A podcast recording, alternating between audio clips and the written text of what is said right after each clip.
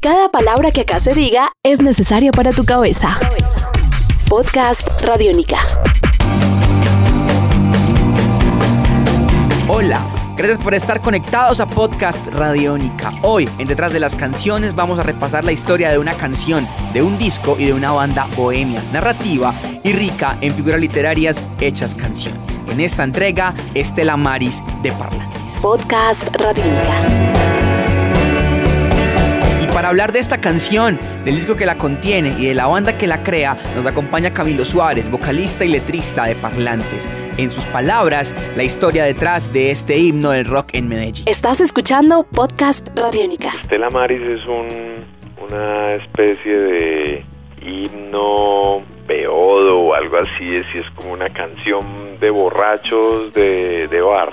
Y en este caso, pues el náufrago borracho que lidera un poco la, el coro, pues lo que hace es insistir sobre la relación que hay entre el desamor y el naufragio, o naufragar en el amor y en esa, en esa imagen o en esa especie de afirmación metafórica de, de ver el, el amor como una aventura marinera.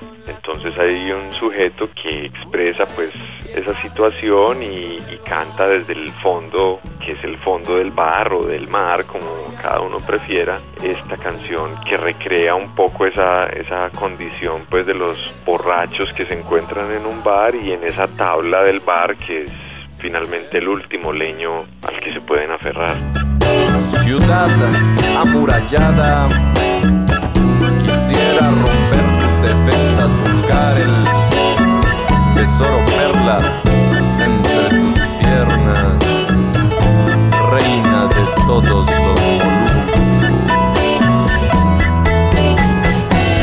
de Estela Maris también es tener un pretexto para abordar el disco debut de una banda que, como su ópera prima, nació de los encuentros casuales de experimentados músicos de Medellín para divertirse alrededor del sonido. John Henao Eneas tiene una banda que es Planeta Rica y tiene otros proyectos particulares y me encuentro con él en algún momento del comienzo de, de la década del 2000 y me propone que oigamos algunas canciones y que hablemos de esas canciones y me muestra unas de sus cosas, en fin, y esa conversación se prolonga y termina en una, en una idea y es tocar.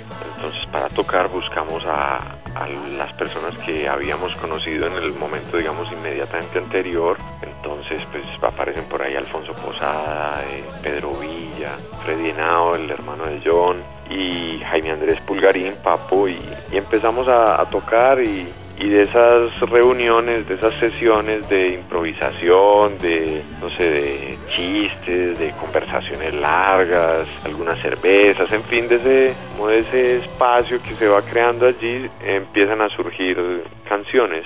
Y esas canciones las vamos puliendo, las vamos llevando de una etapa a otra. Y hay un momento en el que creemos que tenemos un número que puede ser probado en público a, a, un amigo que tiene un bar y tocamos en ese bar, son recibidas como con mucha generosidad y, y, nos animamos entonces a hacer más canciones y a grabarlas. Y cuando menos pensamos ya teníamos nuevamente, o bueno, teníamos un grupo y estábamos en el camino de hacer un disco. Y decidimos hacerlo en sesión, entonces grabar cada canción o grabar las canciones de este disco en, en, ese modo, bajo esa figura, algo absolutamente imprudente, por supuesto, pero Federico López eh, aparece por allí y, es muy amable y generoso con nosotros, se conecta con el proyecto, le parece una buena idea y le gusta lo que oye, en fin, nos ayuda muchísimo, maduramos ese primer eh, conjunto de canciones, eh, hacemos una, un trabajo de producción con ellas que nos permita justamente grabarlas en sesión y bueno, así, así surge el primer disco de Parlantes que lleva ese mismo nombre, pues Parlantes. Estás escuchando Podcast Radiónica. Y justamente hablando de historias, conoceremos de la voz de Camilo Suárez, vocalista y compositor del grupo, de qué hablan algunas canciones como Camino al Valle, Rodadero y Aguacate. Estás escuchando Podcast Radiónica. Esas canciones tienen muchas de ellas un componente narrativo y proviene de, de ideas o situaciones muy diversas. Una de ellas es, por ejemplo, el, primer muerto, ver el primer muerto o ese momento en el que uno, digamos, está al lado de, alguien que, que muere.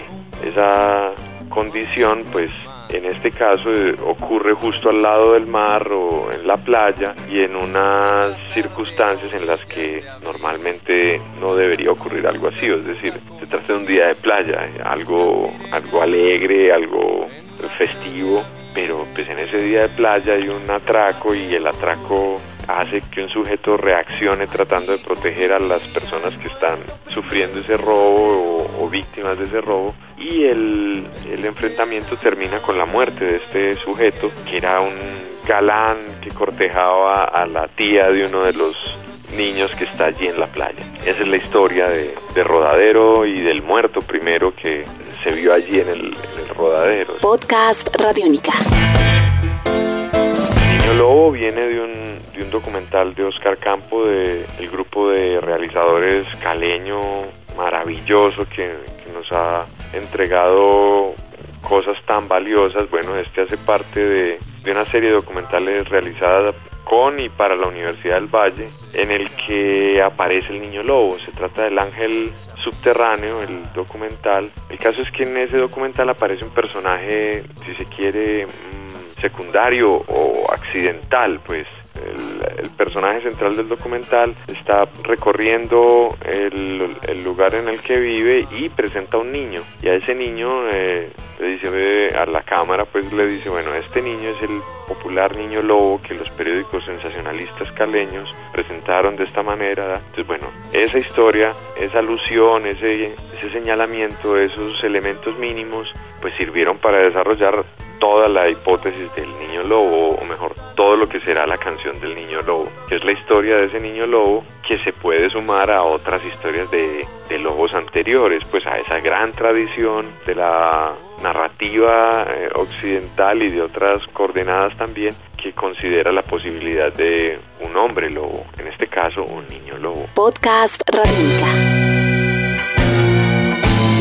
que Aguacate y Camino al Valle son dos canciones que tienen un poco que ver con, con situaciones cercanas y el digamos que la posibilidad de encarnar o ponerse en la condición, en, en la piel de alguien que sufre la terrible situación de, abandonar su casa y de o tener que abandonar su casa porque alguien le dice se va o, se muere, ¿cierto? Y, a partir de eso, pues buscarla un lugar donde la vida por lo menos se mantenga y ese lugar pues es una ciudad cercana y, bueno, meter en las cajas lo, lo que más pueda uno de, de su casa y, y, arrancar hacia, hacia una ciudad, en este caso una ciudad que queda en un valle. Bueno, esa situación además nos permitió hacer un homenaje a Jesús María Valle, que era además o fue además el tío de dos de los, integrantes del grupo. Entonces pues allí digamos hicimos motivo de canción esa situación de la que hablé y además hicimos no sé como lo que desde lo que podíamos hacer un homenaje a, a este personaje, digamos, de la historia de, nuestra ciudad, de la defensa de, las causas y derechos de un grupo importante de personas y, bueno, alguien que, fue asesinado por, ese hecho, por esa condición. Aguacate es, digamos que un poco como en esa misma línea, la traducción cantada de, esa condición de un niño que, que, combate, que se mete al monte o que se va para el monte o se lo llevan para el monte también. Digamos, de esa segunda opción es como la que está más marcada en la canción para convertirse en un combatiente. Un nuevo universo sonoro por recorrer. Podcast Radio Mica.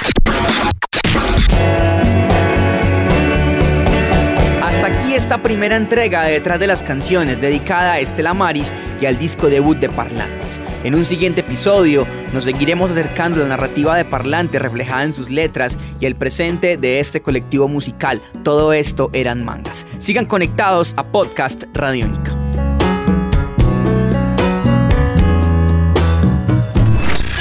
Este es un podcast Radiónica. Descárgalo en radiónica.rocks. Podcast Radiónica.